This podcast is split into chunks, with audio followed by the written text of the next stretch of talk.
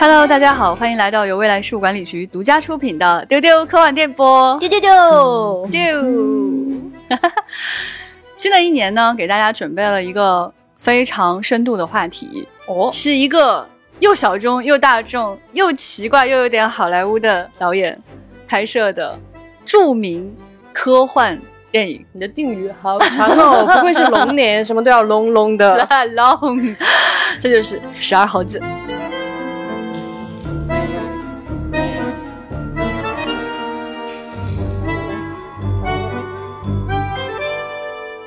这部电影呢，在历史上既有很多的好评，又有很多的争议。它可以从时间旅行的角度来解释，嗯也可以从真实和虚幻的角度来解释。嗯，这部电影呢，也是一位超级怪咖跟好莱坞痛苦合作，却又有点成功的 案例。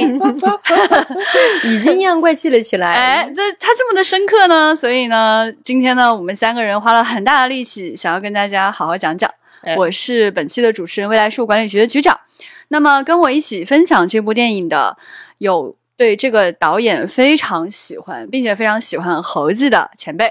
是的，这个电影至今仍然是我的微博头像。嗯哦嗯，那么另外一位呢，就是非常喜欢做研究的老学究老易。怎么变成老学究了啦？对，他是学究老易，不是老学重来，究重来易。哎，有请我们的学者老易。对，好，啊哎，我也是这个导演的粉丝。嗯哎，对，老易其实研究这个导演比我深。那我们来跟大家介绍一下这部影片哈。这个电影呢就叫《Twelve Monkeys》，它的翻译就叫十二猴子。那么它是在一九九五年上映的一部科幻悬疑惊悚电影，主演呢有三位，呃，布鲁斯威利斯。呃，布莱德皮特和我们都非常喜欢的马德琳斯托。嗯，那导演是谁呢？他就是著名怪咖特瑞吉列姆导演。哒哒哒哎好吧，那这个导演他怪在什么样的地方呢？等一下会跟大家详细解析。但是作为科幻播客，嗯，首先要跟大家说的是，他还拍过两部非常著名的反乌托邦电影，嗯一部是。Brazil 巴西，哎，我们老年人都知道它叫巴西，后来它被翻译成了。妙想天开。它还有一部电影呢，叫做《零点定理》，是二零一三年的电影。对，那这部电影呢，评分就相对低一些了对。对于这个导演来说，他可能被大家评价最多的，可能认知度最高的，应该算是《十二猴子》了吧？是的，是的，那么大家就可以看出来，这个导演其实平时搞的事情就很小众。是。哎，那么这一次呢，跟好莱坞合作呢，当然就背后有非常多哎哎那样这样的故事了。嗯，所以呢，我想先请呃两位跟大家讲讲这个电影大概讲了一个什么样的故事。这个故事设定在未来的二零三五年，就人类社会已经被致命的病毒撕毁了，嗯。地表就成了灰无的废墟，人类就生活在地下。然后詹姆斯科尔就是这个布鲁斯威利利主演的这个男主角呢，他是一个囚徒，然后他被选中去调查病毒的源头，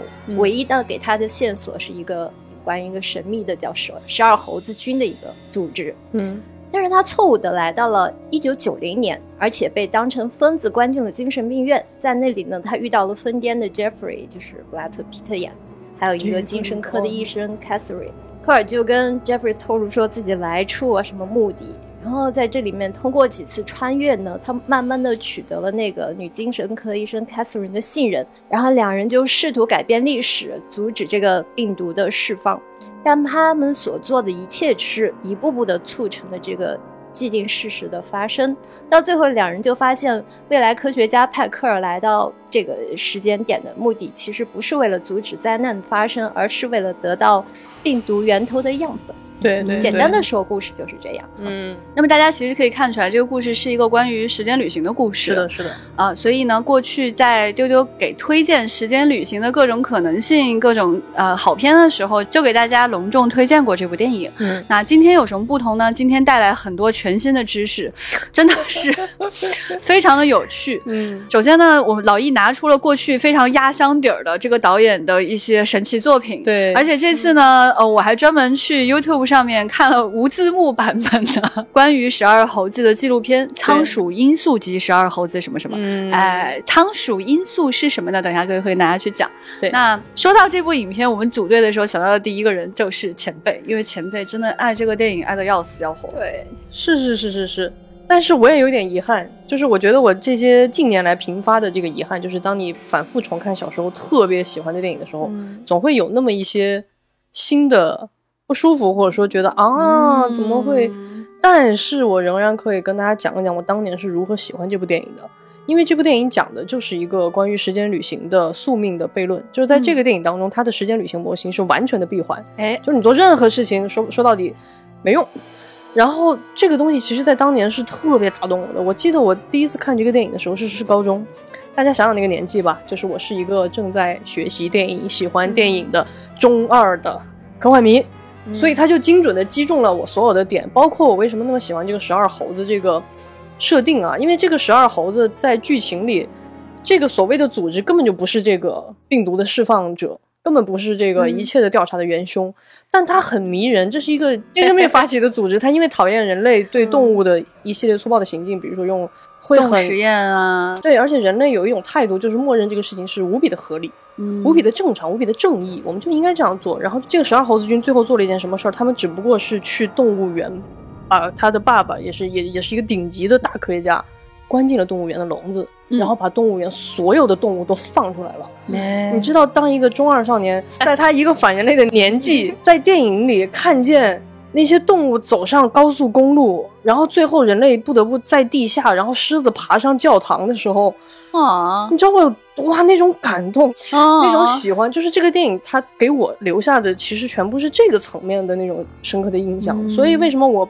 我的头像也是他那个十二猴子军那个 logo 嘛，就它对我来说是一种，就是在你的叛逆期最喜欢的那种对人类一切秩序的那种嘲讽和不在乎和那种破坏，是深刻的留在了我的心底。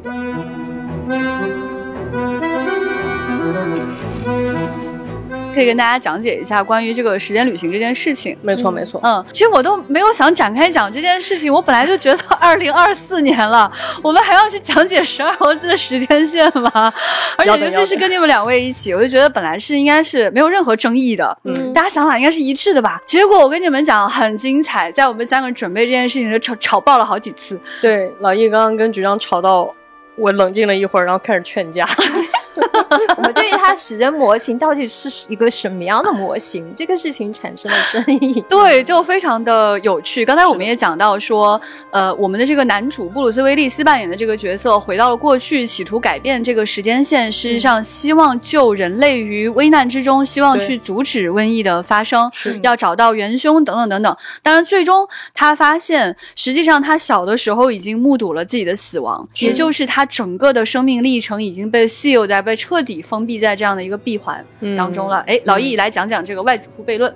呃，这个悖论，我觉得我们科幻迷都很熟悉。我们在既往的节目里其实也解释过不止一遍的。嗯，就是假设你回到过去，在我父亲出生之前，把我的祖父母杀掉。因为你祖父母死了，就不会有你的父亲。对，那没有你的父亲，你就不会出生。你没有出生，就没有人会把你祖父母杀死。是，如果没有人把你祖父母杀死，你就会存在，并且回到过去去把你祖父母杀死，就是著著名的祖父或者外我我第一次听到有人就贯口一样把这个事儿讲出来，这实在是太可 爱了。这个悖论解释其实此刻主要有两种，一种就是平行世界理论，也就是说，如果当你回到过去，你来到了另另一个平行的世界，那你在那个世界所做的任何事情就不会影响此刻的世界。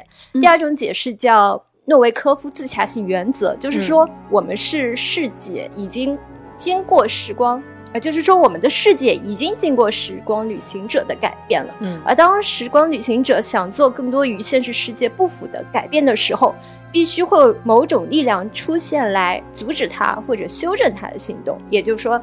他无论怎么样也无法杀死自己的祖父，这就是这个诺维科夫自洽性原则。我认为十二猴子讲的就是第二种情况，但是对我们跟他就吵了起来。对，机长他 有他自己的另一套那关于时间模型的解释，而且他说服了我。对对，但是。反正你们听一听吧，朋友们，我是觉得他们俩说的其实没有差别。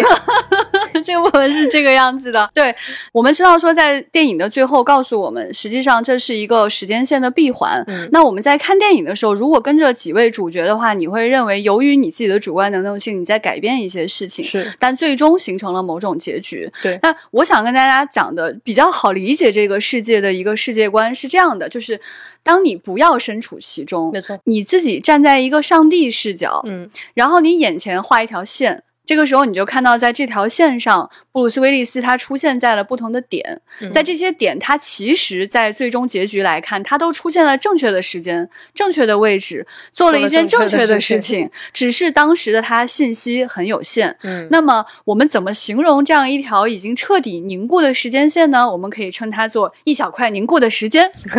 艾特刘慈欣。哎，那么导演做了一件什么样的事情呢？就是他把这一段时间线从左至右。切了下来，并且把它粘在了一起，形成了一个像十二猴子那样，像时钟那样首尾相接。哎，对，像首尾相接的一条蛇一样粘在了一起。那么它就是永远循环的一条线了。对。那在这条线当中，如果还想觉得说，还是觉得有点困惑的话呢，你就把它想象成这部电影。对。当我们作为一个上帝视角，永恒的、不断的去看这部电影的时候，里面的任何一个人物都在。对的时间在做对的事情，它不可能再改变了。这就是这一小块凝固的时间，它就像电影一样美妙。嗯，后来老易说：“嗯，行的。”然后老易说：“那你觉得有没有另外一种可能性呢？就是他们有没有可能说，就像掉落进琥珀的一个小昆虫一样？”他们在里面挣扎过，他们试图改变过运动痕迹，嗯，但是只是无法挣脱，就大的事件轨迹还是那样去发生了，嗯，就是它里面到底人物有没有发挥过他们的所谓主观能动性？嗯，这个事情我认为，呃，我的理解是有的，嗯嗯嗯，局长认为没有，嗯，对，我觉得这个点是非常有趣的，因为老易讲的这个点，其实是我过去很多次看这个电影的时候一直在问我自己的一个问题，嗯，就是我觉得这个提问是特别特别。有价值的，而且我有一段时间觉得是比较难以回答的，嗯，因为确实你能够看到大家似乎在主动做某件事，尤其是你还有一个什么证据，就是在电影的最后的最后出现了。一个来自未来的那个女性的脸，嗯，她跟这个想要释放病毒的人一起坐上了飞机，嗯，你此前在什么地方见过她呢？就是在未来的精神病院里面，有一个戴着眼镜的女性站在前排，已经成为了那个施暴者，对对。那么这两个人坐在一起的时候，这个女性说了一句话：“I'm in insurance。”就是很多人有不同的解释，说我是搞保险的，嗯，也有人说我是来保障这件事情发生的，是是的。所以呢，存在一种可能性，就像老易说的那样，是不是有两股势力或者两种人，他们回到过去？A 组人呢，在疯狂的想要改变过去；B 组人呢，在疯狂的想要维护过去发生过的事情。嗯嗯嗯。那是不是存在一种这样的可能性呢？我认为在很多时间旅行故事里，其实存在这种可能性，也就是说，时间线是可以被干扰的，然后它有一个自洽的可能性。对。比如说咱们神秘博士啊，大家可能不会感到意外吧？在这个时候，神秘博士其实他有个底层理论，就是说博士回到过去去做某件事情，他会在时间当中形成某种涟漪、某种缝隙。嗯，但是呢，整条时间线仿佛有一种神秘的力量，嗯，它就是也可以自愈，可以像自然的河流那样，可以像山川那样，它就是可以有一个重新自洽的能力。嗯嗯，那所以神秘博士才发明了一个新的理论，叫 fixed point，就是固定的点，而这个点是不能改变。的，嗯，别的事儿你就可以改变。我们回头去想说，十二猴子到底是不是想说这样一种来回摩擦、大家角力的这种可能性呢？我目前觉得可能不是这样。嗯，为什么呢？局长有个很有力的理由，你说说，就是对他靠这个说服了我，是因为他电影的开头和电影的最后，他都是用这个男孩悲伤的眼睛作为贯穿的。也就是说，你把这个电影彻底衔接在一起的时候，你看见的都是这个男孩彻底的悲伤。嗯，所以导演最想告诉我们的是，在时间当中无可改变的宿命感，就是让你感觉到这种沉甸甸的、无法逃脱的悲伤。是的，是的。所以我觉得十二猴子很有可能想表现的就是第一种可能性，就是这一切都是凝固的时间，我们就是生活在宿命当中，无法挣脱。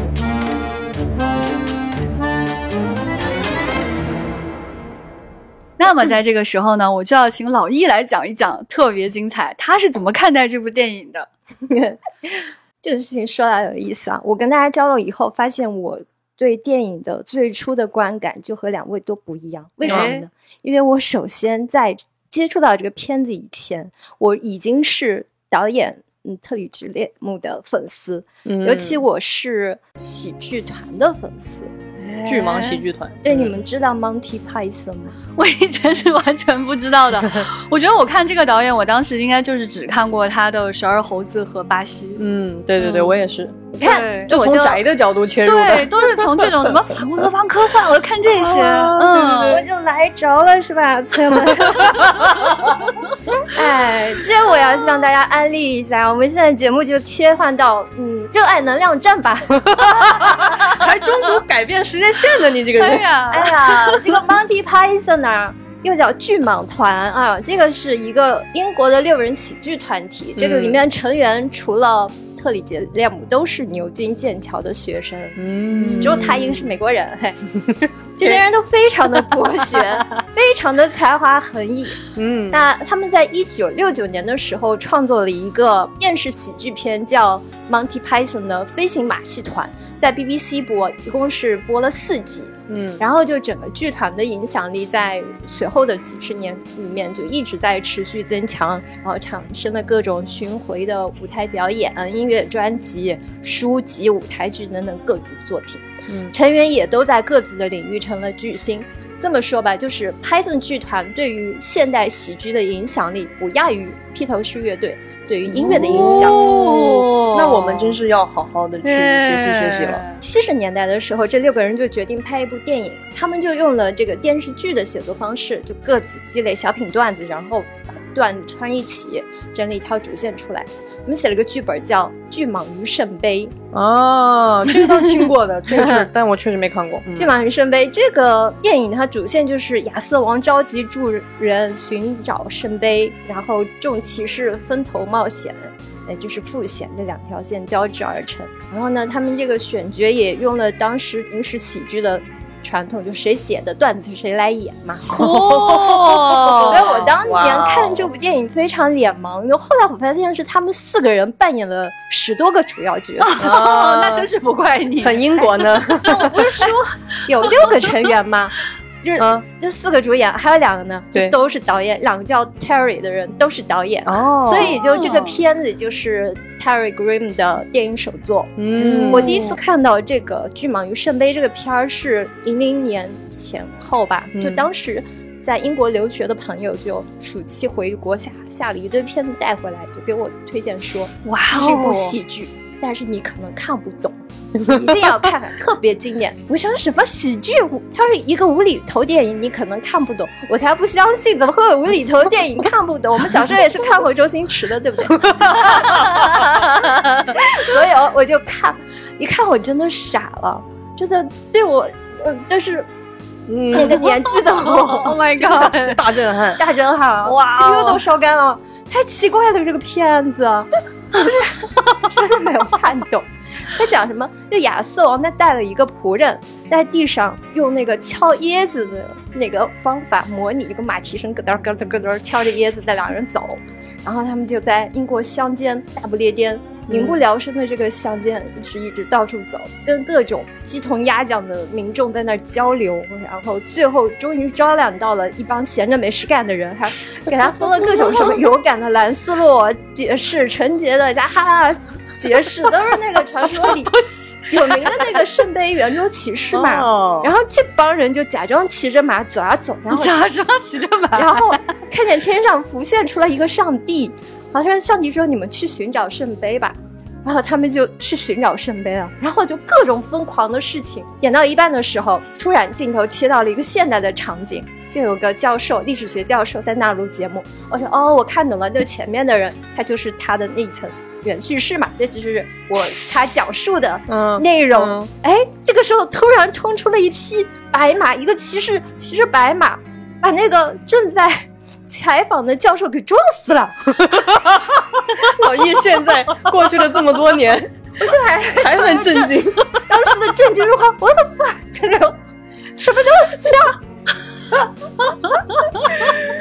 哇，这是我有史以来看到老易最激动的一期了。哇，我现在无法完整的讲述这些情节了，因为它没有什么特别清晰的逻辑。是这样，我跟你简单讲，这里面出现过一只兔子。他们到了一个洞穴，说里面有圣杯，你们就进去。但门口有个怪兽，然后他们过去，发现那个地方门口是蹲着一只兔子，就是一只普通的兔子。然后那只兔子飞起来的时候，你还能清楚的看到那是一只玩具兔子。那只兔子把所有的人都杀得落花流水啊，血呼哧啦的。然后这个片子还出现了一条二维动画画的龙，就所有前面都是真实演绎的场景。突然出现了二维的一条龙，然后这个龙演着演着，字母说：“我我们做动画预算没有了。”然后这个龙就消失了。我觉得比这个情节更好笑的是老易的那种 震撼、不解、消失、消失了。你们现在能理解吗？我们 get 到了你，我们 get 到了你。什么？经过老一的推荐，我专门去看了一下那条龙，画的真不错，就是那种英式漫画里面会出现的龙。它一来你就有一种，它是有一种自觉，我是来搞笑的那样的一条龙，真的很棒。奇怪的设定，比如说它刚开始出那个片片字幕的时候，字幕突然就跟观众聊起了天，然后后来又出现字幕说前面那个人。不守职工工作职责，我们把他给 fire 掉了。没有出字幕说那个开除字幕员的人也被我们开除了。我就是导演，我自己上来给你们上字幕，太有病了啊！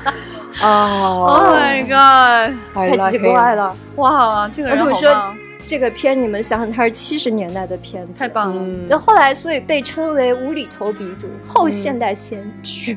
就是你们后来在无厘头电影看到的各种结构。戏仿拼贴、自制、建立恶搞，各种乱七八糟形式，都是从他那儿学的啊！太厉害了，真有意思啊！一方面，英国人那个时候在拍什么《异形》和《Blade Runner》，已经觉得哇是这样的英国人，然后你突然看哦，还有一群英国人在干这种事情哎，怪事一帮怪，好怪哦！总之呢是讲，就是拍完这个《巨蟒与圣杯》之后嘛，这个片成为。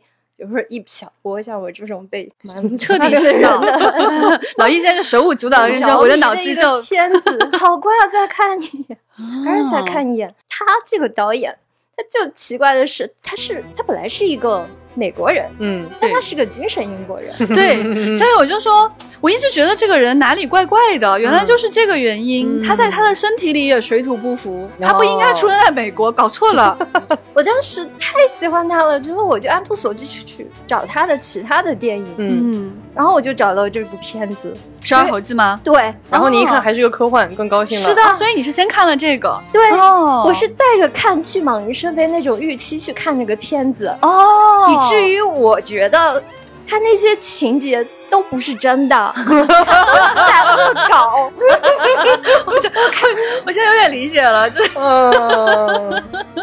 我就一直在期待这个导演突然给我掀桌，他把所有之前的文本全部给我串翻的那一刻。但是没有想到，他们一直非常正经的在那演一个特别正经严肃的时间穿越的故事。啊！我在看那个电影的时候，我深刻的记得，我有一种。感受，我就想你们别装了吧，别装了，我就知道你们是假的，快别装，那么严肃干什么呀？你们是不是因为美国演员演不了那个英国电影的黑色幽默感呀？你们太奇怪了。太精彩了，这太精彩了！就是上第一次跟老一对这个事情，老一跟我们说，说他觉得这个电影怎么那么严肃啊？为什么会是很严肃的在讲一个时间旅行的事情啊？对，当时我听他说严肃，我也有一点震惊，我也觉得很震惊。我想这个片子不是疯疯癫癫的吗？哪里严肃啊？后来老易给我们讲了前面这一段之后，我终于理解了，这个电影真的是这个导演跟好莱坞合作的典范。对，就是规章制度了起来，秩序了起来，希望美国人容易看得懂了起来，商业大片了起来。啊，要有这种 top 的演员，然后一个故事要讲清楚。哎，你们如果有我这种认知储备之后，你你看这部片的话，感受就不一样，你就能清晰的看到这是一部被好莱坞工作室摁住、努力摁住不脱轨的一个，还是有点。就是英伦黑色幽默的喜剧片，嗯，你能看到导演的意志力在和好莱坞的工业女性的使劲的较量 角逐。经过老易讲了这一趴之后呢，我后来在他的纪录片《仓鼠因素》里面看到了很多就是英国人和证据是吗？美国人角逐的画面，而且那些画面非常非常的 subtle，就非常非常的嗯细微，所以呢，就是只有你去看这个画面本身，你才能够。感受到那种强烈的英国人对美国人的讽刺，哎，所以呢，我后来想，这个导演疯疯癫癫啊，大概是出生错了地方。后来呢，老易告诉我，他加入了英国国籍，可能这还没有办法改变他心里的一些割裂吧。而且他在这个《十二猴子》上映了之后呢，就看到有一个评价说，说这个是这是好莱坞导演泰瑞吉列姆最成功的一部电影，让我们有请 Hollywood director 谁。他说，哼哼。他就嗯，好嘞，他就很难受，就是啊，嗯，对，综上所述的，哇，你还能综上所述，好厉害！我不知道该说什么了，那就别说了，进入下一发。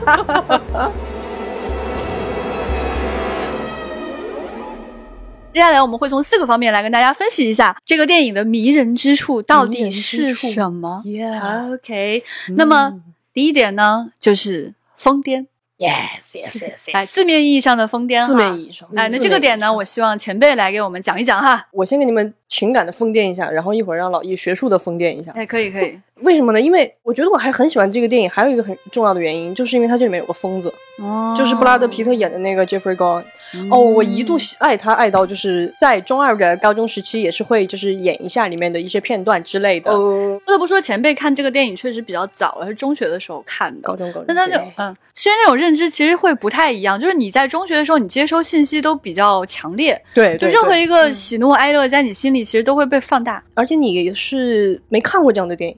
啊，因为对对对，因为我小的时候，我有一个外号就是疯子嘛，就是因为我小的时候从小就有一点跟别人不太一样吧，然后我很热爱这种享受，enjoy 这种疯癫的东西，就是因为它对我来说本质上就是我不喜欢一些既定的东西，所以我老是会去干一些不太一样的事情。所以当我在电影里看到这个精神病啊，然后布拉德皮特，我小的时候觉得他演的挺好的。就是虽然也没有特别好，但我觉得挺好的。虽然他现在看呢，我上次看的时候就是他尬的我有点脚趾抓地哈。But，但是这个角色我还是很喜欢，就是他是一个在精神病院里的精神病，嗯，但是他说出来一些上下文完全不挨着的零碎的句子，但这些句子每一句单独听都是一些非常真理的真理，绝对真理。他会非常无所谓的就跟你讲出一些话，比如说。他说：“那个你不能打电话。”他说：“那个这是绝对被禁止的，因为他们害怕我们把这个精神病通过这个电话线传出去。”就是对他来说，这是一个疯子特别合理的一种说法。嗯，但是你就是你小时候也会能感觉到，就是所谓的精神病，他们被控制起来的这些疯子，他不一定是坏人，或者说他不一定真的是所谓的疯子。然后等跟一般人不太一样。然后等我长大了，一会儿可以让老易展开讲讲。就看到 福柯的时候，我就悟了。哦哦哦，哇，他就是在讲这件事情。然后包括我还很喜欢什么，就是他那个里面有一种迷人的气质啊。这个迷人的气质，这个癫狂，就是从头持续到尾，不光是因为有这个。Jeffrey g o r d o n 这个疯子在里面一直很癫狂的啊那样那样那样的。他这个布鲁斯威利斯这个角色，因为他穿越回来以后，你想象一个光着穿越回过去，然后一张口就是哦我是未来来的人，这个人不会被不被抓进精神病院才怪。对，然后他在被抓进精神病院以后，就会给他吃药嘛。然后这个布鲁斯威利斯跟 Jeffrey g o r d o n 两个人就一个是那个像多动症一样一直在嘚嘚嘚嘚嘚，布鲁斯威利斯呢因为吃多了药，镇静剂吃多了，他又一直是那种 很镇定、昏昏迷迷的。嗯。甚至就流着口水，然后什么都很懵的那样一个状态，嗯，就是整个电影一直在他的这种摇摇晃晃里，哎，对，然后对上 Jeffrey o n 那种啊，monkey business monkey，然后就让他 就就那种很癫狂的东西，所以这个电影的疯癫，它是从表层的这种演员的表演，然后到他的那种置景，哎，到他的那种节奏，包括镜头，你看他这个电影里没有一个镜头是正的。全是斜着的，哎，对对对，然后摇摇晃晃推着的，然后他这个气质，然后包括到最后他的那个疯癫感在于哪儿？就是你跟着这些主角经历过一切以后，你发现没有用，嗯，一切都是写好的，嗯，然后在那一瞬间，你因为看到这种宿命，你的那种悲伤。又叠加上了那种疯狂，就是他是在用一种疯狂的态度在面对这个宿命，在面对这个嗯。不可改变的事实，然后你感觉他在嘲笑这件事情，对，他在说这个整个故事就是瘟疫肆虐之前，人类已经疯狂的现实。是的，所以它是一个从表层到根儿，就是所有的层面都在发疯的一个电影。对，嗯，所以我就很喜欢。布拉德皮特，他的疯狂可能是潜在的。对对对，你也很难说他是一个思想者还是一个行动者，是疯子还是先知？对对对，他有点像古典时代的那种疯子，就像哥说的，古典时代的疯子并没有失语，反而被人们视为智慧和真理的象征，因为他们那时候就是政治体制的。勇敢的批判者，他们是愤歌笑孔丘的楚狂人，是迪欧根尼精神的继承者。但是这个生在二十世纪的 Jeffrey，他只能在精神病影院里面发表他的演说。是的，是的。尽管他很有批判精神，他是动物保护主义者，他反对流行文化，反对消费主义，是吧？反对本质主义。对对对对对对。但是他真的很像一个。就是很有，其实很有思想，是的，是的。但是他被认为是疯子，是你也不知道他是不是呃病理上、生理上被证明过他是个疯子，嗯，但是他就是在精神病院里。最有趣的是他后来又出来了，你也不知道他为什么出来了，他很自然的就出来了，对吧？所以我要是就像我们当时交流时，我们肯定会提到福柯嘛，我我和邓云都是。结合这个福柯的理论写了好多呃作业吧，对对，精神病的诞生，它是人类宽容的丧失，叫福柯说的，它是一种一体化取代多元化的见证。嗯，Jeffrey 他的台词就是说，你知道什么是反常吗？反常就是多数定律。对，你看他每句话都说的说中你的心坎上，对他每句话都嗯，你看，嗯，电影里就是他对于。精神病的恐惧更多都是来源于想象的，嗯，对吧？你恐惧他这个人，你认为他是猴子军团的罪魁祸首，嗯，你会他是人类毁灭者，但反而到最后，你发现那个人畜无害的实验室的副手才制造了危机。对，然后电影里还会一再提到这个希腊神话里面的卡桑德拉，就是一个不听信预言的女神嘛，所以就电影就会有一种双关的含义，它。既指主角的这个预言没有被采信，他就是一个失败的吹哨人。嗯，他也是指向观众的，所有的人，包括我们，对未来发生的灾难是没有任何警惕的。是的，是的，是的，这是是真是伪呢？嗯，就是你从。结构主义的角度出发，科学史上的真伪的边界也是在不同、不停的变动中。对的，人类都是从当下的科学认知来出发书写历史。是的，所以一旦当下我们的知识发生变化，科学或者人类整个历史要重新开始书写。所以有句话说，一切历史都是当代史。电影也是从这个角度出发，去不断的去探索这个疯癫和文明之间的边界。对，在影片当中，其实女主就说过一句话。他说：“我们心理学家就是当代的神，我们来定义谁是正常的，谁不是正常的。没错。所以从这个点开始，你就会产生一些困惑：到底发生了一些什么样的事情呢？那在影片当中，在他的纪录片《仓鼠因素》当中，导演就说过一句话：他说这个电影表面上看是一个时间旅行的科幻片。我心想：啊啊，你敢跟我说它不是科幻片？结果他说：呃，第二层呢，就是在谈论说这个人有点搞不清楚现实还是虚幻要。”要处在这样的困惑当中啊啊，太好了，也没说不是科幻片，我就坐下了。对，那么在他的幕后故事当中呢，就非常的有意思。其实他们就这个结局到底应该是什么样，还是发生了一些分歧的。嗯，因为这部影片实际上是好莱坞聘用他来当导演的，是有编剧的，也不是完全由他和一群神经病英国人一起创作，不是这样子的，并且还有环球的一些规训吧。嗯，对。那么在这个中间呢，尤其是他还邀请了布鲁斯威利斯来做他的。主演就从老易刚才的描述来看，一定不是他日常的一个选择。嗯嗯，在纪录片当中，呃，这个旁白的声音就说嘛，导演其实自己 casting 的时候是选了这个女主的。他说跟 Stowe 一下聊的就非常的好，两人相谈甚欢。那么另外两位，然后目光就转到了布鲁斯这边。在纪录片当中，布鲁斯就非常认真的跟团队当中的所有人讲。那我们这个影片呢，是要给大家一个非常明确的结局，还是模糊的结局呢？然后大家就看着他，然后他就接着说呀：“那我们到底是应该明确的告诉他这个结果呢，还是应该更模糊呢？”说了个车轱辘话。然后这个时候画面又转到了那个导演的脸上，导演就露出了一个慈祥的笑容，神秘且慈祥的笑容。哎，我讲的这一段真的没有那个画面好笑，我劝你们去看这个画面，大家但是感觉到这个意境了哈，就是说在电影当中，导演有可能是在控制。布鲁斯威利斯的认知，嗯，也有可能布鲁斯威利斯本来就是适合去演这样一个完全不知道怎么回事儿的这么一个人，因为他戏里戏外显然都没有搞清楚是怎么回事儿。那么在这里面就埋藏了一层深深的疯癫的气质。对。就是我们的这个男主到底是个疯子还是一个时间旅行者？是，哎，嗯，这问题我们之前讨论时候也产生过差异。对我们现在的理解仍然不一样。布鲁斯威利他没有演好一个疯子，嗯，那人说这人不是疯子，他的基础人设就不是个疯子。嗯，我认为导演是想表达这种多双层多双层的意思。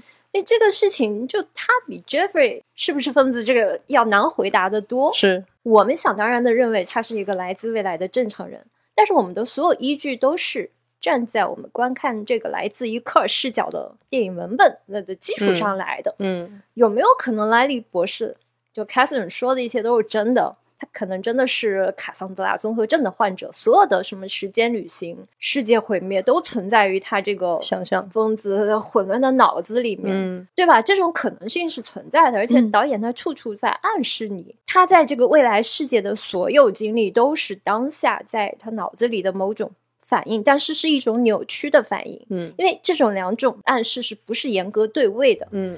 就大家可以在片中找出不下于十处的这种幻想和现实的平行关系。嗯，比如说他在地面搜集标本的时候看到一头熊，嗯嗯嗯嗯，然后他在机场看到一幅熊的巨型壁画，是的，是的，然后看到了这个发光的时光机和精神病院里面那个做 CT 的机器是长得一样的。嗯嗯嗯，然后还有。他在那个地面搜集到的标本，消毒淋浴那个设备，然后精神病院里他也被消毒淋浴了一次。嗯，后面还站着两个一黑一白性别的对位的保安。嗯，然后还有就是他在地面穿的那个雨衣一样的服装。嗯嗯嗯，他在那个精神病里穿的那个紧身夹克。是的，我们还有是那个。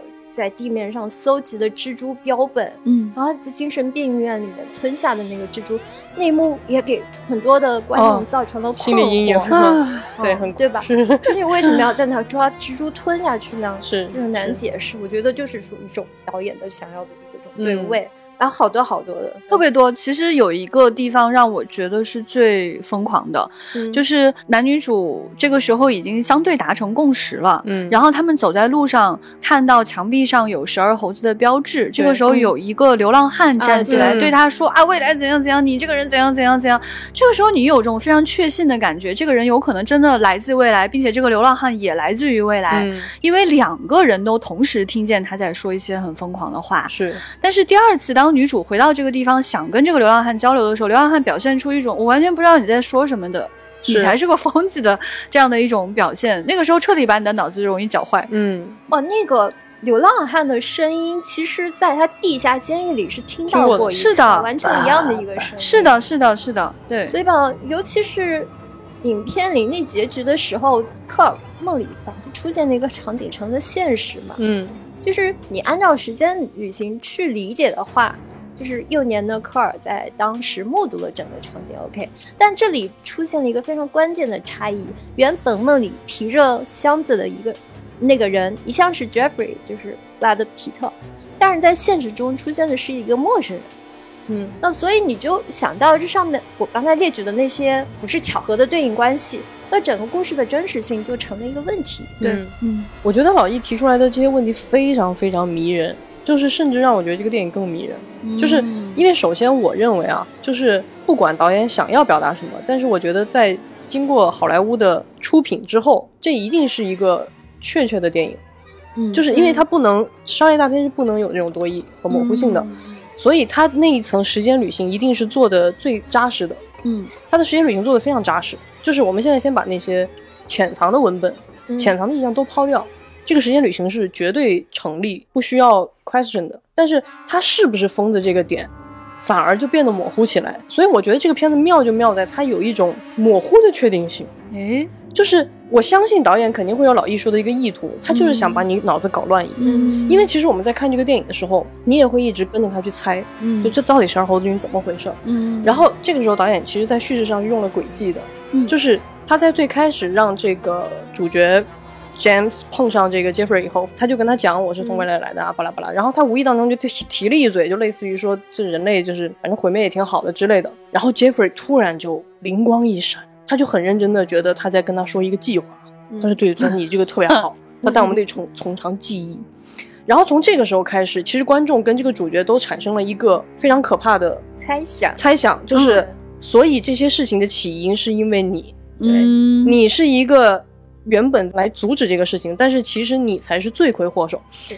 我们带着这样的预期，跟着这个主角一直走，一直走，走到快到结尾了，这个时候导演突然，其实他也有掀桌，他在这里是掀了一下桌的，揭开说，你以为十二猴子军是干什么的？No，他们没有制造世界的大大灾难，他们只是放猴子，放猴子而已。然后那个时候你就会，反正我是哈哈大笑，好快乐，就是觉得，就是你被你被玩了，但是你被玩的特别高兴，就是 就觉得自己是傻子那种。对他在这个地方破坏秩序的感觉，令人特别的愉快，太棒了，太浪漫了。对，然后所以我觉得老易刚刚提的那些点，我们可以从多重角度去讲，比如说导演想让你变得混乱，但他也可能只是一个普通电影手法，就是想要所有挂上墙壁的枪最后都要响一下嘛。啊，他也可能是一种。视听上的让这个东西显得很微妙，但是我觉得不管它是出于哪种，它都更增加了这个电影的那个主题的核心，就是那种宿命感，就是也有可能不是疯子，但是一切的因和果就是有这样的莫名其妙的呼应，你就是会在无意当中的看到的海报，在很多年前好变成一个真实的事情，它的时间整体的让你呈现出了一种过去和未来没有区别的一种封闭的。迷人的混乱感，我觉得其实就是两位刚刚提到的那些让人产生怀疑的点，才加强了最后那个巨大的悲伤。啊。Yes，也就是说，如果作为观众，你没有在这个中间产生如此强烈的怀疑的话，你的悲伤不会来的那么的彻底。是的，是的，因为你一定想过，通过我的主观能动性，通过这某个人的主观能动性，通过某种巧合，这件事情一定会发生某种变化。是，所以你最后才会感觉到惊讶。才会感觉到害怕，才会感觉到失落。是的，是的，是的。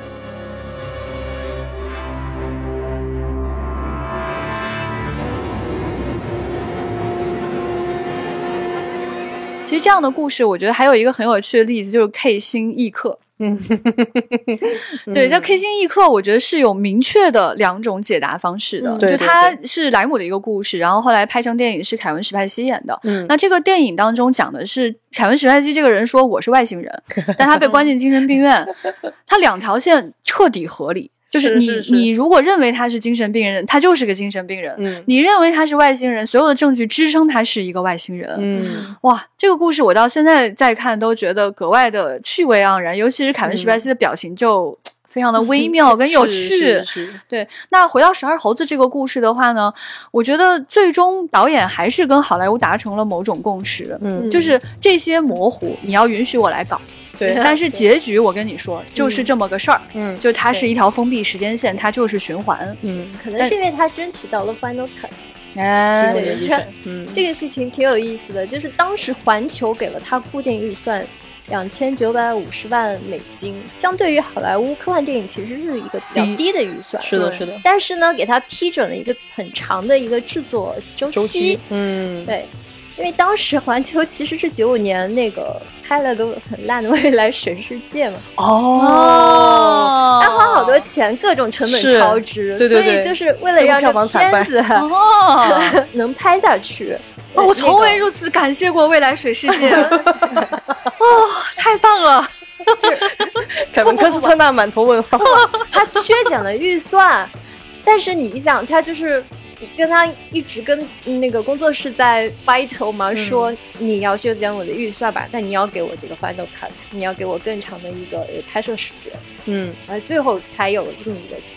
嗯，因为其实，在好莱坞的整个制片体系里面，最终剪辑权是一个非常重要，绝对就是很少有导演能有，就是雷德利·斯科特都不一定有最终剪辑权。是的，所以这些大导演最后在出碟 DVD 的时候，就会单独出一个导演剪辑版。我这次为了录音，我其实特地看了《妙想天开》，就是巴西的导演剪辑版，嗯，很棒。很多时候导演剪辑版跟最后上院线的，你就觉得是两个电影。哎，你等下发给我，就是 因为这次看《仓鼠因素》的时候也查资料嘛，就发现说巴西当时确实是产生过比较强的一个争议，然后跟环球闹得不太愉快。但从《仓鼠因素》里面来看，比较讽刺的是，这一次又是环球给他批了预算嘛，大家就体会一下这种英国人的讲述方式嘛。那么这一次呢，就然后他就出现了一个美国制片人啊，就是他们这个片儿制片人。其实制片人到最后你发现他并不是什么反派，他其实支持了这个影片以目前的面貌呈现给大家，做了比较小的改动。嗯，那么他在片头的时候就有一个啊，美国人嘛，就那样说嘛，就是说啊，只要他在这个期间内，在这个预算内完成这件事情，他要翻的话就给嘛。但是如果说他要超出了这个预算呢，就是他自己来负担啦。大概讲了他这样一段话吧，对，呃，然后这个制片人还讲嘛，就说像杰列姆这样的导演，他心里很清楚，他必须得跟好莱坞合作。他 somehow 他就是要跟好莱坞有某种程度的融合跟合作的，因为对他来说，他永远没有办法在好莱坞之外拿到如此大的预算去做一件事情。然后画面一转就告诉我们啊，他其实只有二十九个 million，并没有多少钱。然后后面有一段开会的内容，就是大家在讲我们这个怎么省钱啊，我们这样省。省点行吗？哎呀，我们那样省点行吗？大家就这么一段会议啊，大家可能觉得挺似曾相识的哈。这种会议，哎呀，是的。这部 making of 的片子到底是谁做的？我觉得倾向性很明显。不知道会不会是他那几个英国老朋友 好像是他的英国粉丝拍。有可能，我因为我觉得非常非常英式，而且他的那种表现手法里面还有那种剪贴画的感觉，就很英国。然后没结束，后面紧接着一段是他的美术站出来跟大家说呢，就是其实想表现吉列姆的想象世界。是一件非常困难的事情呢，是的，是的。所以呢，我就在垃圾堆里捡了这些。这个，你看我捡的这个管子，这个。然后呢，我后来还去那个家电那边就捡了这些东西。这是家电里面的啥啥，这是啥啥这。然后我们把它拼起来，就是大家最后看到的那个异想世界里面的那些东西啊。反正就是你看这一段的时候，你的心情是跌宕起伏，非常复杂的。嗯嗯。那我们想跟大家来谈谈他的第二个有趣特征，就是小孩。哎哎，什么小孩？什么意思呢？前辈，这个其实是我以前当然不觉得他小孩了，我觉得他，我觉得这个导演非常迷人，是一个坏老头儿啊。但是呢，我这次录音就重看了他这三部反乌托邦嘛，嗯，然后我突然有一种强烈的感觉，就是我觉得他特别像一个小男孩，嗯，特别像一个恶作剧的小男孩。就是这个，并不是说他很幼稚的在里面。做一些坏事儿，而是就是在十二猴子里可能还没有那么的明显，嗯，但是在在妙想天开里有一种就特别特别明显。妙想天开有一种什么感觉？你会觉得这些大人构建出了一个严密的这种我们在很多反乌托邦的电影，像一九八四都会看到这种超级大集权体制，嗯，但在吉列姆的表现里，你会觉得他们都在过家家，嗯，很认真的在过家家，对，然后呢，他们在过完这个家家以后呢？这个里边就会出现这些反抗者，这些松动的根本就不在你这个秩序里的人。比如说这个男主角，其实这三部电影里只有《妙想天开》的男主角是一个开朗的男主角。哦，是的，后面这两部男主角都 depressing。对，就是在内部里那个男的特别有意思，他就是他完全不在意这个社会的规则。嗯，你要给他升职加薪，他根本就。不接受，不接受，他彻底游离于秩序之外。没错，他在这个秩序里找到了一个自己的位置，但他真正每天在幻想的就是自己穿着一个非常奇怪的骑士铠甲，然后有着一双翅膀，嗯，然后天天在云里飞翔，嗯，就是你看到那个人在一个大的集权的那种封闭世界里，突然有一个人飞出去的时候，嗯，就是那种感觉让你觉得特别特别特别有意思，嗯，然后这个里边。在《妙想天开》里，最后你会你会看到很多那种场景，就是比如说他们把这个楼给炸了，嗯，或者是啊搞破坏嘛，要破坏这个，但是他们最终没有破坏掉这个体制。他给你一种强烈的什么感觉？就是我在看的时候我就笑出来了。他很像什么？就你没有感受到这种毁灭和破坏的那种令人难受的那种暴力性，嗯，你感受到的像是小朋友在过家家的时候堆了两个高楼，然后怪兽这样就丢丢丢丢丢啪嘣。然后那个房子倒了，嗯，就是那种感觉，嗯，就是你就觉得特别特别有意思，所以你就能够感觉到，对于这个导演来说，你们这些大人建立的这些所谓的制度，建立的这些你们觉得特别了不起的玩意儿，在他看来就是过家家，和孩子的那种玩耍玩闹没有任何的区别，嗯，他就是以这样一种底层的对这些东西的那种穿透性的探透，以及一种无所谓的破坏。他甚至没有要严肃的去颠覆你。比如说，在很多的反乌托邦里面，啊，比如说《黑客帝国》也好，或者什么也好，他会很就像老易说的，很严肃的，嗯，去对抗，嗯，很严肃的去面对人类的命运，嗯。但是在吉列姆的这三部电影里，没有任何的最终的对抗。没有这个制度的任何的瓦解，嗯，只有这个主人公自己的，不管是破坏也好，嗯，还是很悲伤的，像巴西的那个结尾，他很悲伤的，他就只是他的幻想，或者是像像十二猴子里，他永恒的看见了自己的宿命，但是他只能一次一次的选择，去呼吸一口新鲜空气，去脱离一会儿任务，去享受一会儿爱情，去畅想一下一个海滩世界。包括在这个他的第三部这个零点定理里，这个电影确实评分特别低啊，才有五点几分。连我都给不了高分，确实不是很好看。但是我觉得他在那个结尾的时候，仍然表现出了这样一种特别了不起的孩童感。就是这个男主角经历了这一切，他也在这个制度里，既不能推翻，他也不能自处，也不能逃离，也不能逃离。然后他到最后进入那个虚拟世界，先出现了一个非常廉价的商品感的小皮球，对，然后出现了一轮夕阳。这个男人裸着身体，然后把那个夕阳抱起来。像小皮球一样颠了两下，那个地方特别妙。就是那个 moment 我就觉得啊，就是你还是你，嗯，就是还是那个小孩子，他不接受成人世界的规则，他嘲笑戏弄这些规则，他不长大，嗯，所以这是就这次重看的时候，我就觉得我还是。其实你们如果看过这个导演的其他类型的电影，他的那种同情感其实更明确，比如说像《问乔森伯爵》，他应该翻译成《吹牛大王历险记》。就是那个 童话改的吗？对他，他好多格林兄弟，对对对，哦对那个，嗯，格林兄弟也是个怪东西，特别明确的看到他，他对于马戏团、魔法、变戏法啊，对对对对对对对，童话故事。特别的痴迷，他可能一生他的这个所有的灵感的源头都是《匹诺曹历险记》，是的，是的，是的，是的。对，哎，其实你说《匹诺曹历险记》跟这三个故事都有相似之处，就是一个男孩他没有办法融入现有的成人秩序，对，也不愿意去融入，是的。而且特别有趣的是，我觉得刚刚在前面的讲述当中，我终于恍然大悟，什么是孩子的破坏，就是当你一比一站在大人的面前去对抗他的秩序的时候，你就已经是一个大人了。对，你用他的语境在跟他对抗，你用他的武器在跟他对抗，但是在吉勒姆的这个反。乌托邦秩序当中，他从来没有用成人的语序去跟成人对抗，是的，他从来没有想要去掌握对方的武器，没错，他只想离开。你看前面刚刚在讲述这个巴西当中，男主穿着银色铠甲，长着一双翅膀，在云云层当中飞行的时候，那种轻盈感跟现实世界当中巨大的呃管道。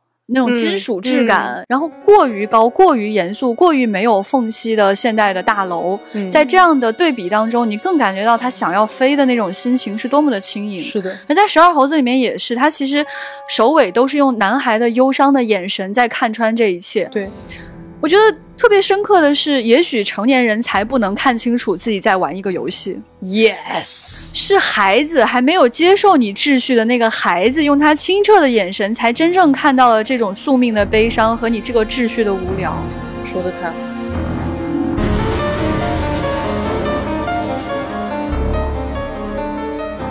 我们现在来到第三个部分，就是浪漫。嗯，要说这个浪漫就非常的有意思。我们想说的不是爱情的浪漫。对，以下这段是我们对其中爱情的批判。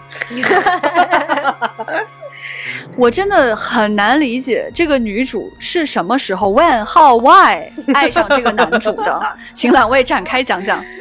呃。老易就会告诉你说，我我从第一次看我就不理解，我就觉得他不爱他。我以前看的时候觉得好像还有那么一丝道理，我这次再去看的时候有一种拳头满满头一直在冒问号，是不是？这咋回事了呢？这咋就有爱情了呢？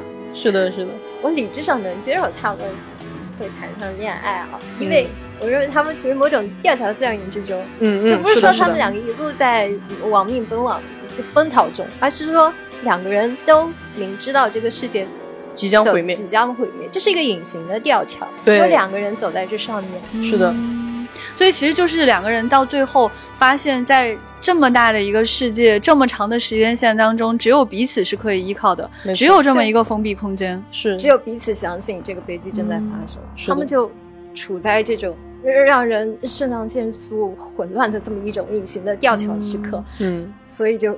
最后爱上了彼此，但我那个情感上我不太能接受，我一直觉得就是病医生爱上自己的病人这个事情非常不职业。我觉得你不接受的是这个点，原来是这样。好，那当然也不是，我认为没有一个任何一个 moment 让我能说服他们两个人，真的是会有一种情感上的连接、精神上的共鸣。他一个瞬间都不给观众。一个都没有，你会觉得是斯德哥尔摩综合症吗，你你就这么爱上了？是是是，我我我我是有一点赞同老易的这个斯德哥尔摩综合症，因为我觉得导演可能有这个意图，因为其实我这次重看的时候，你会明显的感觉到布鲁斯威利斯这个角色他摇摆在两个状态，一个就是他那个吃多了镇静剂那个昏昏迷迷的状态，然后他会突然很暴力。就是会突然拽人、拖人，然后把这个女的就拽过来，然后用枪指着她什么之类威胁她。就是他就只有这两个状态，其实看着你很难受。嗯啊，所以我我我觉得这个应该也有导演刻意为之的成分在里面。而且不得不说一个题外话，就是在八九十年代，好莱坞有很多这样的电影。那个时候是一个硬汉当道的年代。对，嗯，就是有各种各样的傻硬汉，他不需要任何理由，他可以获得不管是。什么样的女性对他的这种痴迷和热爱，仿佛是一个公式，就是你是一个公式在啊，然后我们就不用去思考他俩为啥相爱，是不要思考，不要思考，这个就是呃传统女主的宿命，很悲剧，但是没有办法。咱就是说，我觉得这个电影在科幻历史上有一个非常大的贡献，就是从这一刻开始，到底是不是必须是硬汉作为主角是有消解的？嗯嗯嗯。你看过去很多科幻片都是大硬汉来承担主角的这个角色，但在这部影片当中，他特瑞吉列姆他其实有刻意去削减那个 die hard 的那种感觉的一个气氛，就会让他显得更脆弱，在某些时刻比较大喘气，然后表现出悲伤，表现出困惑，流哈喇子。女主揍他什么这些？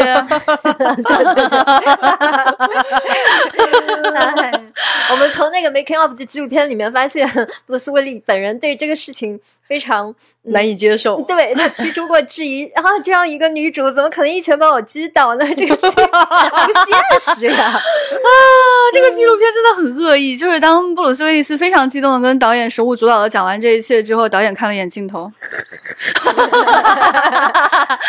嗯，咱就是说我后来去想，这个影片当中男主什么时候是真正爱上女主的呢？我觉得我有两个时刻觉得有一点点道理。一个是小男孩的他其实是看。过女主的脸的，没错。然后他觉得似曾相识，这可能是埋藏在记忆中的一个小点。对。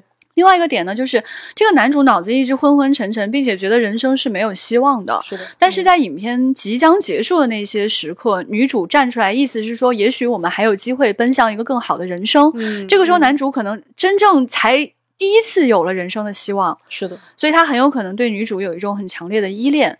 那至于女主为什么爱他呢？首先说，我觉得毫无道理。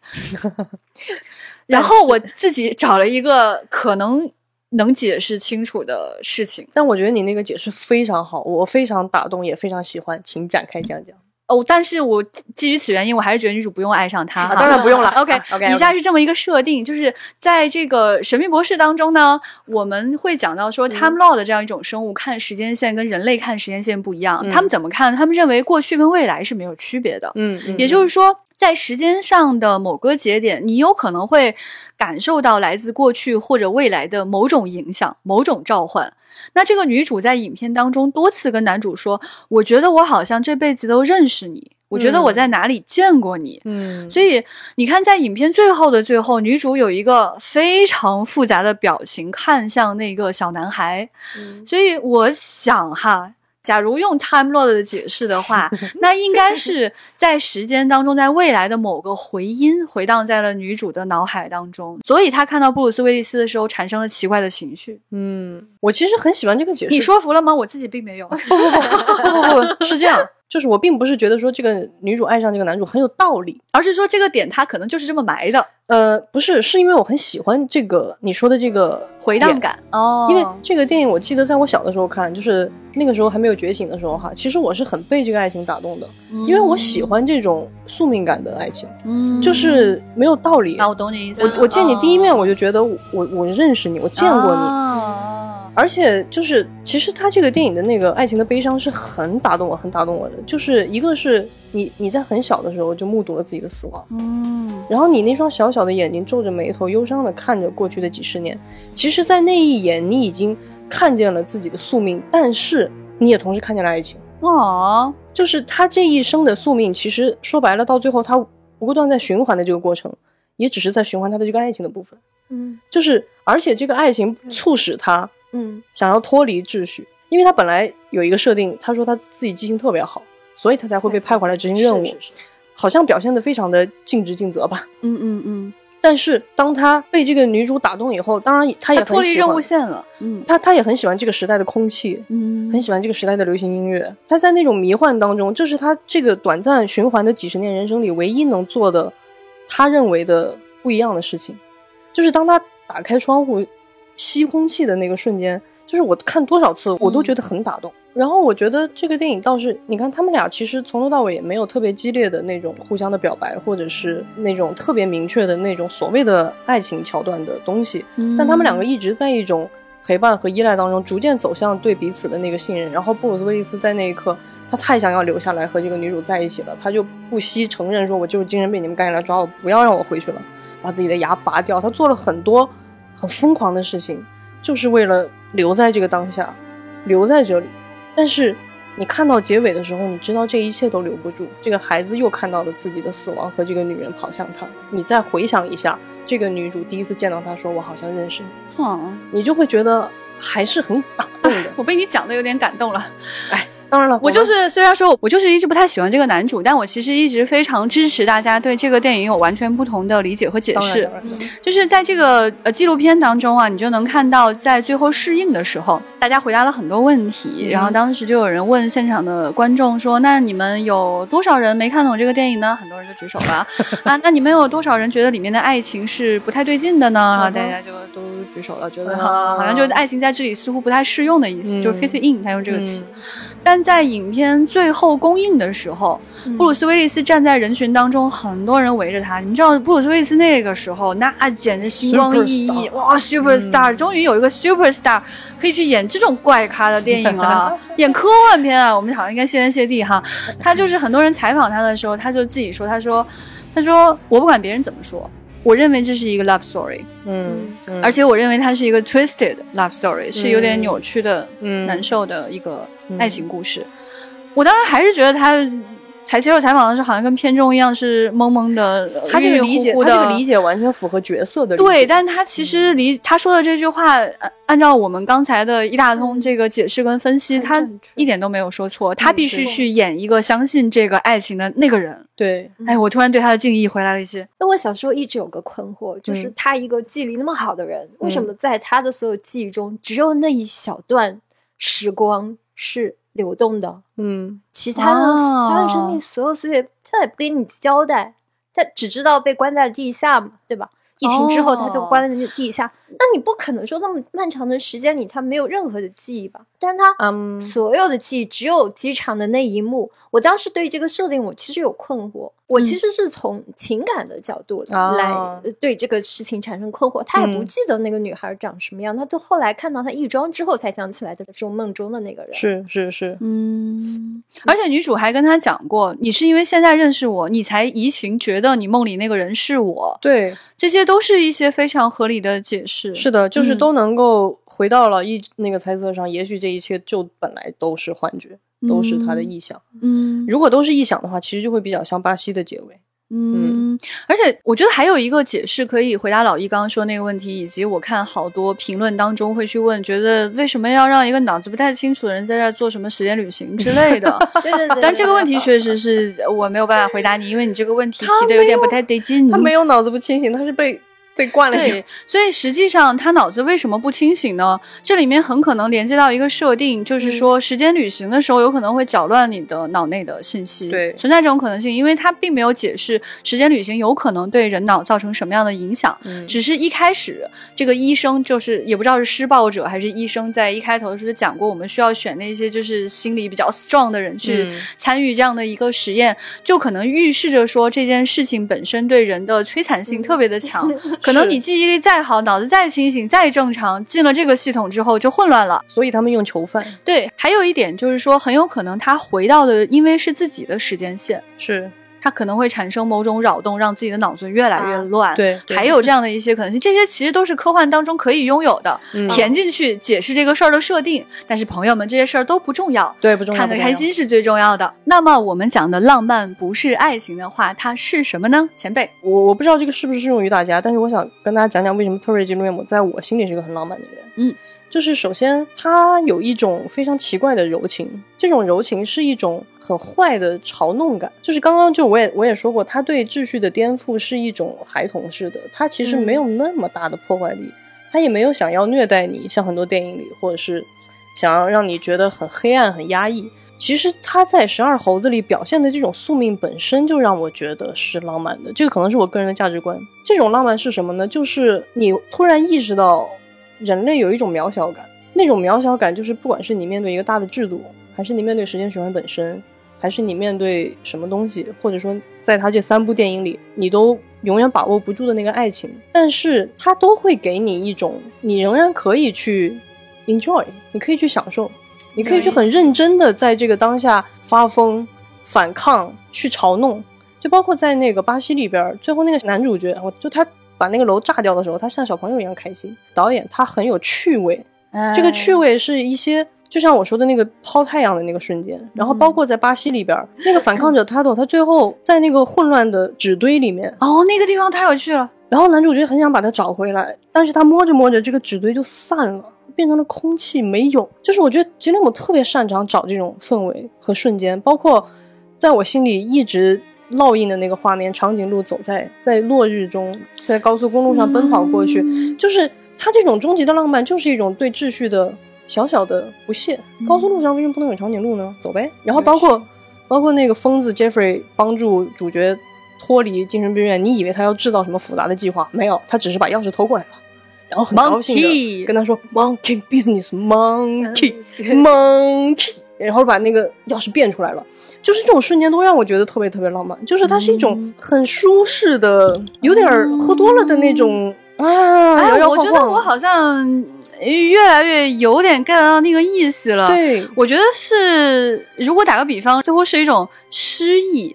对对，诗意是什么呢？诗是一种很跳脱的一种拼接，一种连接。对，它一定不是上一个词跟下一个词是常见的组合。没错，它的连接一个是某件事跟某件事放在一起不常见。没错，但这种跳跃又实现了一种美感，它实际上可以被连接在一起。就像长颈鹿平时不会出现在大街上，但在这个时候它能够在大街上奔跑，它提供了两个不常见的词拼接在一起的跳跃感，一种美感。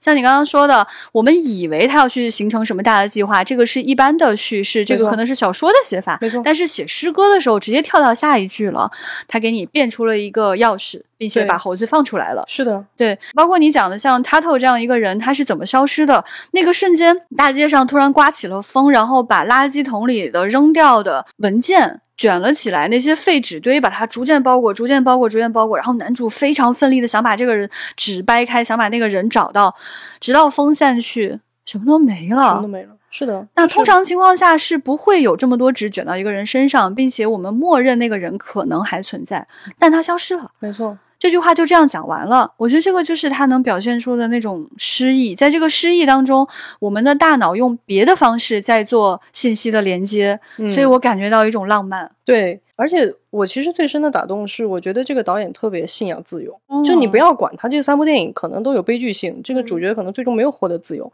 都没有。但是你都能感受到这个导演是绝对的向往那种那种自由，所以那种自由是一种特别特别终极的一种自由，心底里人能获得的最大的一种自洽的那种那种舒服。所以这个东西对我来说也是极度浪漫的，有意思。挺有趣的是，我以前一直觉得这个电影里面，就是皮特好像演的还可以。就这前面说脚趾抠地，虽然我没有脚趾抠地吧，但我确实意识到他演的不行。嗯，就是他们这些人在电影当中想表现出那种疯狂的笑声。嗯，但你会发现他不是，他是在装疯。他笑的 声音里面有一种正常人的秩序。我从哪儿听到了那个癫狂的笑声呢？就是他的纪录片《仓鼠因素》里面，导演自己笑了。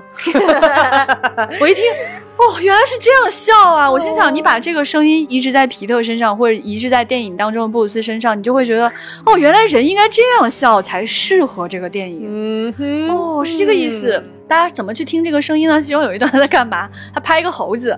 他不是中间有一段说，有个男孩在新闻里面掉进井里，然后一群人想要把一个猴子。呃，头上绑上了一个矿灯，呃，拿着一个三明治下去救这个男孩。然后导演呢，这一段就拍 Terry 在摆弄这个猴子，然后哎，这个小猴子演的挺好。然后他就发出那个哎呦哎呦，好开心啊，发自内心的那种彻底的、干净的、快乐的笑声，又有点有病，Yeah。嗯，所以他如果有一群英国演员搭档。比如说，把他原来剧团的人 找回来演这个片儿。可能会更好。对，在这个影片当中，这帮英国人还在使坏讽刺皮特。他们说，突然之间就会有很多人想要要签名，然后就会影响他们的拍摄秩序嘛。他们一般签演员会提前三四个月去签演员。那个时候，皮特两部著名的电影还没有在一九九四年上映，应该是呃《夜访吸血鬼》和《秋日的故事》吧。Exactly。完了之后呢，他们说，Suddenly。We got the hottest guy in Hollywood，整个好莱坞最性感的男人就在我们剧组了。这个时候，下一个画面就是调教演员的人正在教皮特应该怎么演疯子。皮特演演演啊，不对，演演演，嗯。然后皮特就非常困惑的看着他啊，大概就这么一段，欢迎大家去欣赏哈。没有，但是不得不说，casting 那个导演。他的商业眼光还是很准的，你看真的很厉害。的小鲜肉 赚到了，是是是，我还是得公平的说一句，他虽然整体不太行，但是还是有那么一些瞬间他演的是好的。嗯，对他其实演过很多癫狂的角色嘛，比如说 Fight Club。我以前看 Fight Club 的时候，我也觉得哦，这个人好像脑子有点问题。但是后来我终于意识到，其实是诺顿有脑子有问题，是诺顿演的好，显得他好像也疯了。其实没有，尴尬的笑了。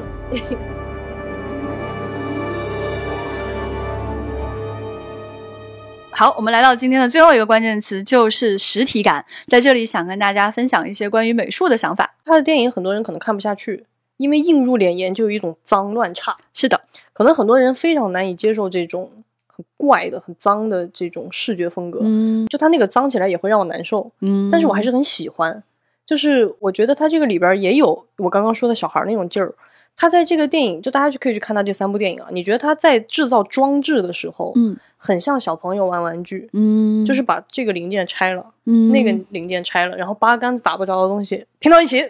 我就告诉你这两件事儿是能连在一起的，你就信我就行。我为什么那么感同身受？我就想起了我小的时候，放学路上，在哪个工地附近，然后捡了一个玻璃瓶啊，捡了一个什么 小垃圾。对你捡了很多小垃圾，然后你就会。把它们组装在一起的那个瞬间，你就会觉得这肯定就是，你就你就觉得它是一个特别了不起的科学仪器。嗯，我作为大家粉丝来给你们补充一下信息啊，就是他的职业生涯其实就是开始于动画师和连环漫画家。嗯，他一开始不是是那个巨蟒的剧团的成员嘛，就是做动画的。他喜欢怎么做呢？就是他的动画就是用各种柔和的渐变和奇怪的这种球状形状。然后大量的来自古董照片的背景和移动剪贴画，就来自于维多利亚时代的那种剪贴画。它从什么旧书报里面就没有版权的那种图书里面剪出来的那东西来做动画的。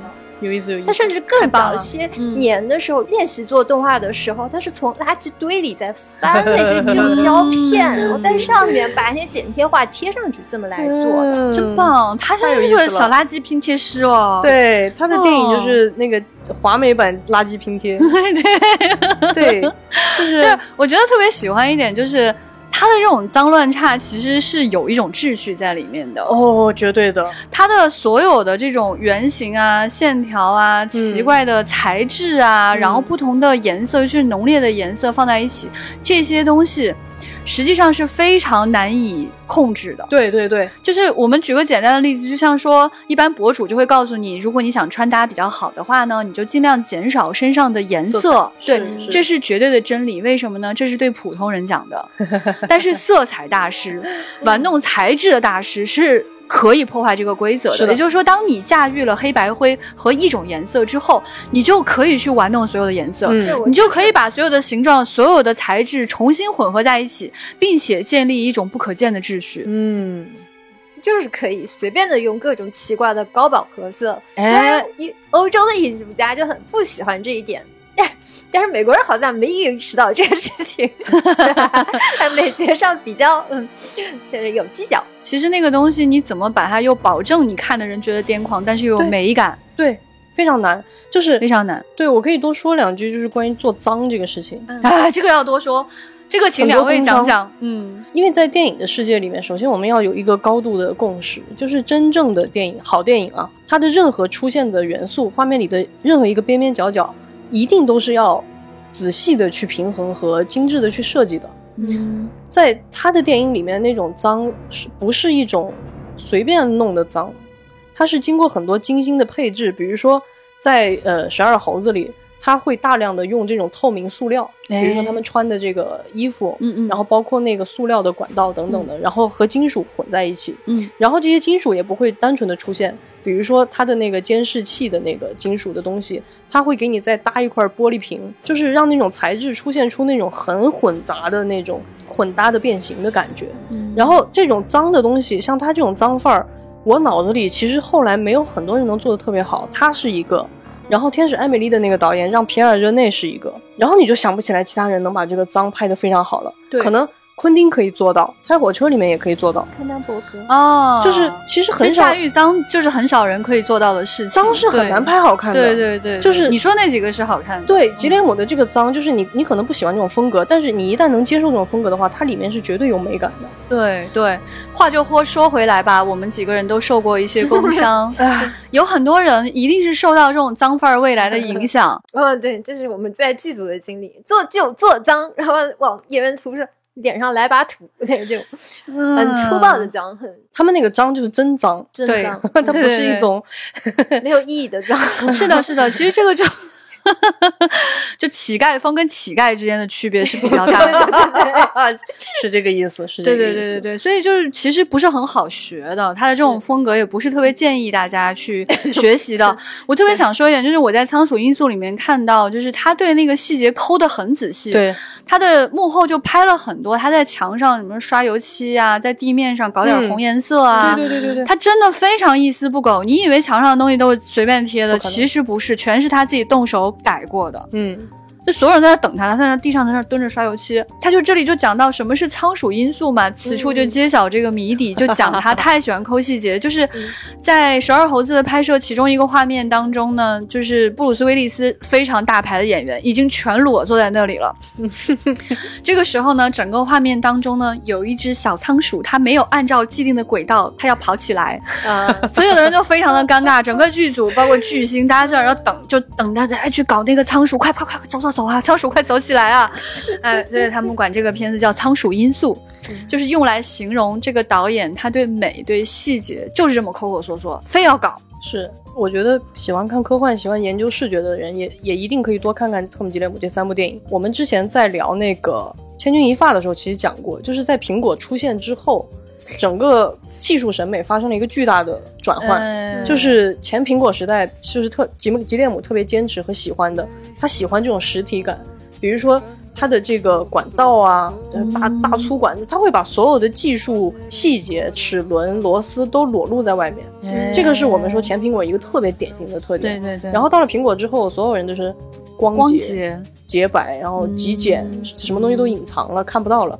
但是吉列姆是非常坚定的。回到这种早的这种实体的美美术的这种嗯质感上的，然后非常有意思的就是，可能在十二猴子里不太明显，因为它是九五年的电影，大家可以去看他在二零一三年拍的这部呃零点定理，它在里面有一个非常有趣的设计，是他走出这个街道以后，这个街道有很我们在很多电影里都见过，未来到处都是屏幕，对吗？嗯，全是广告，嗯，但是吉列姆非常有趣，他让这个广告在墙面上呈现出了那种。贴纸的效果，就是乱贴的那种纸质感，嗯，这个是非常高的一个审美选择，它它经过了很好的设计，然后它的那个大计算机也是一个巨大的实体，连着几根大管道，他太喜欢大管道了，他一直在用，是的，所以在他的这个整个的视觉设计里面，其实是非常有他自己坚持的那种审美调性的，然后包括在巴西里边，这个男的起床的时候那一系列呃。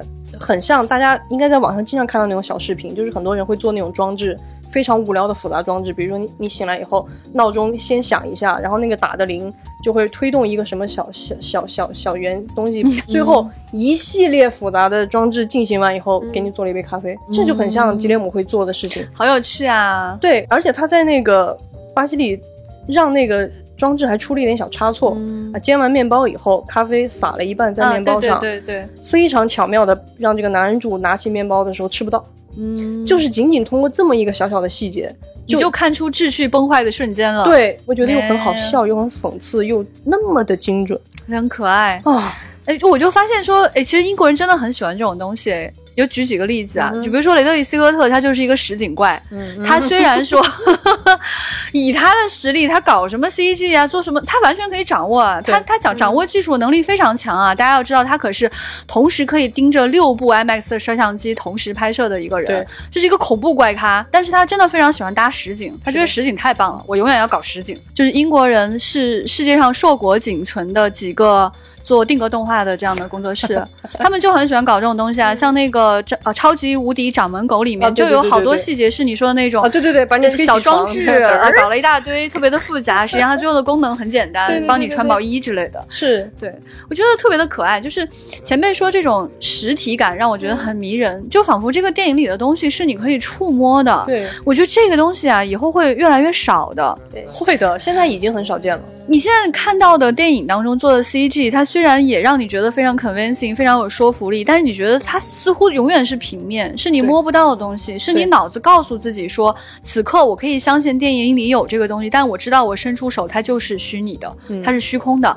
但是在吉列姆的电影当中，你知道你是伸出手就能摸一手灰，脏。对，其实我这次因为重看那个《妙想天开》嘛，我其实有一个新的感受，就是它其实把这个技术设定，或者说这个。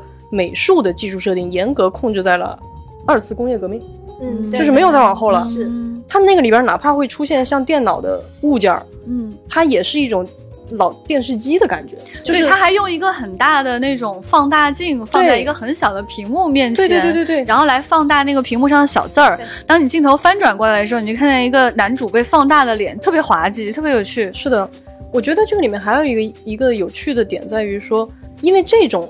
可见的实体的体体系设置，它更容易表达出在《妙想天开》里边的那种，就是我们看上去构建了一个非常完美运行的制度，但这个制度呢，每一个人又是里边的螺丝钉，对吧？这是我们很常听到的话。在他的那个电影里，每一个人关心的就是你别这样干，你会害我丢掉工作。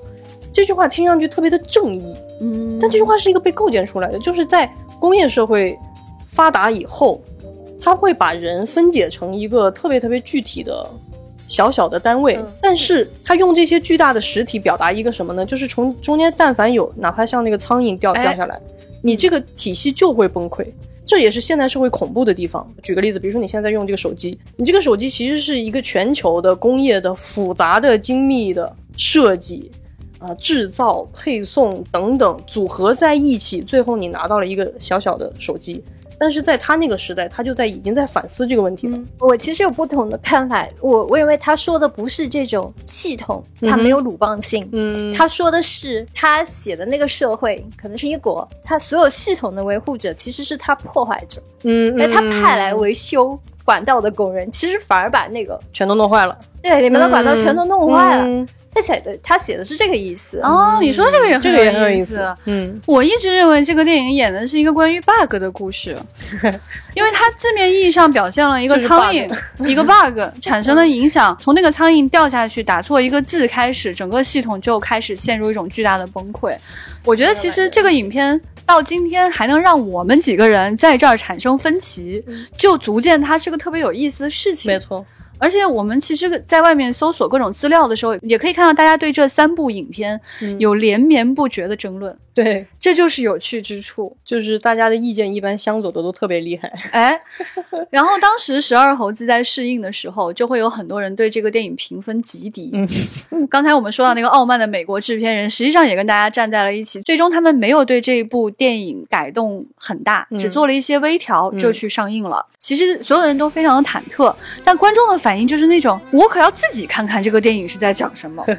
我特别想知道你们说的那个事儿是不是我看了也有这种感觉？哎，你们有没有感觉到营销骗局？我们现在看很多电影的心情都是这样，不是说这个电影好还是不好，而是说我有可能不知道它是什么样。嗯，它的评价非常两极。哎，有没有觉得很耳熟？这种电影就特别容易爆，你就特别想去看。在这个仓鼠因素当中，还看到有一段他们在设想一些营销手法，就非常的可爱。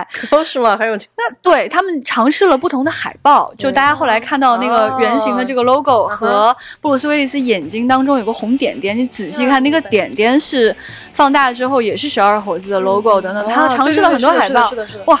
那几个人应该是志同道合的几位朋友吧？他们在看海报的时候笑得很颠。下面一段就是试映的时候彻底滑铁卢嘛？大家说什么烂东西？当然，最终的结局是好的，就是其实好莱坞整个给他的评价还是比较高的。有很多报纸上就写啊，什么 Best of the Year 啊，给四星啊，什么布鲁斯最好的电影啊，啊，说吉列姆是一个成功的好莱坞导演啊，吉列姆说啊。总之有各种各样的评价吧，就非常的有趣。但我们也可以看到，说他这一次跟好莱坞为什么我们说他是个成功呢？因为确实票房啊、口碑啊，包括今天我们的认知度啊，所有人对他想起来这个人，可能先想起来的就是这么一两部电影了。我觉得已经算是一个怪咖不太辛苦的一段历程了。嗯嗯，这里我不禁又想起了一个小小的时间的涟漪，就是在这个电影里面。那个十二猴子军团有一个组织叫动物解放组织，它的缩写是 F A A。